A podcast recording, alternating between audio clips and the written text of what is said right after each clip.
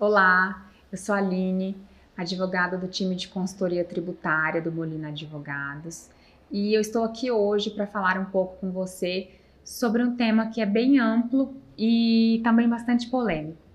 É, eu espero que esse vídeo te ajude a esclarecer pelo menos algumas dúvidas importantes sobre esse assunto.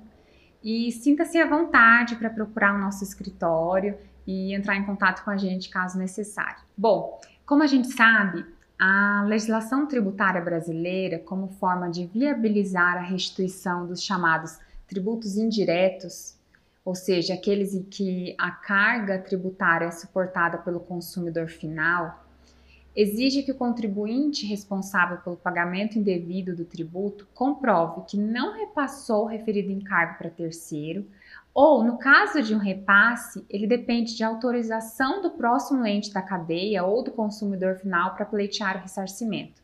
Essa é a regra prevista no artigo 166 do Código Tributário Nacional, que apesar de muitas vezes acabar dificultando ou até mesmo impossibilitando a restituição, ela busca evitar o enriquecimento ilícito e impedir que o contribuinte seja ressarcido de uma quantia que não foi por ele suportada sem uma expressa autorização do consumidor final, quem de fato arcou com esse ônus. Mas existem algumas situações em que, mesmo se tratando de uma restituição de um tributo indireto, essa regra se mostra inadequada. É, eu posso citar duas delas. A restituição de ICMS-ST nas hipóteses em que há uma diferença entre a base presumida e a base efetiva, e a restituição do ICMS nas operações de transferência de mercadorias entre estabelecimentos da mesma pessoa jurídica. No primeiro caso, a aplicação do artigo 166 acaba sendo incoerente porque o integrante seguinte da cadeia ou consumidor final da operação efetua a compra da mercadoria por um valor inferior àquele utilizado para cálculo do imposto. Então, imagine uma situação em que o ICMS-ST é recolhido antecipadamente sobre uma base de cálculo presumida de 200 reais, referente ao preço de determinada mercadoria, e na operação seguinte, o consumidor final recebe um desconto do vendedor e adquire o produto por 180 reais. Veja que nesse cenário, o pedido de ressarcimento deve compreender apenas o ICMS-ST que incidiu sobre 20 reais, ou seja, a diferença entre as bases de cálculo utilizadas para calcular o tributo e efetuar a venda ao consumidor final. Por isso, não há transferência de encargo a um terceiro e a regra do artigo 166 do CTN acaba sendo descabida. A aplicabilidade desse dispositivo do Código Tributário Nacional nesses casos já foi exigida diversas vezes pela Procuradoria-Geral do Estado e confirmada pelo Tribunal de Justiça do Estado de São Paulo.